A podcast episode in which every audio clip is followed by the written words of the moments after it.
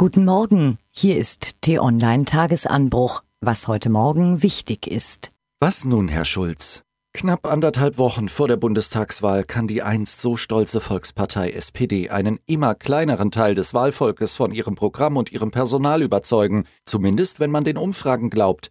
Im gestern Abend veröffentlichten ARD Deutschland Trend kommt die SPD auf ihren schwächsten Wert seit Januar und liegt bei 20 Prozent.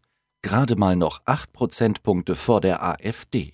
Ein interessantes Foto von der IAA in Frankfurt. Es zeigt VW-Chef Matthias Müller mit Bundeskanzlerin Angela Merkel oder besser Müller hinter Merkel oder noch besser Merkel in Müllers Griff. In dieses Foto lässt sich wirklich einiges hineininterpretieren. Zu sehen ist es auf t-online.de.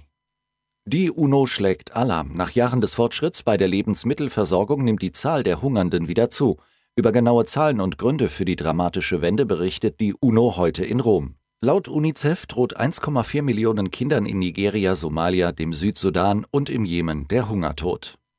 Nach der Ruckrede von Jean-Claude Juncker wird in Europas Hauptstädten heftig diskutiert. Viel Gegenwind bekommt der EU-Kommissionspräsident für seinen Vorschlag, dass alle EU-Staaten den Euro einführen und dafür Hilfe erhalten sollen.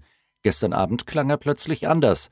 Ich habe nicht die Absicht, Länder in den Euro zu zwingen, die nicht in den Euro können oder nicht in den Euro wollen. Heute Nachmittag treffen sich die 28 EU-Finanzminister in Tallinn und sprechen über Junkers Vorschläge. Wolfgang Schäuble ist auch dabei. Und bereits jetzt ist klar, er hält nicht viel von Junkers Plänen.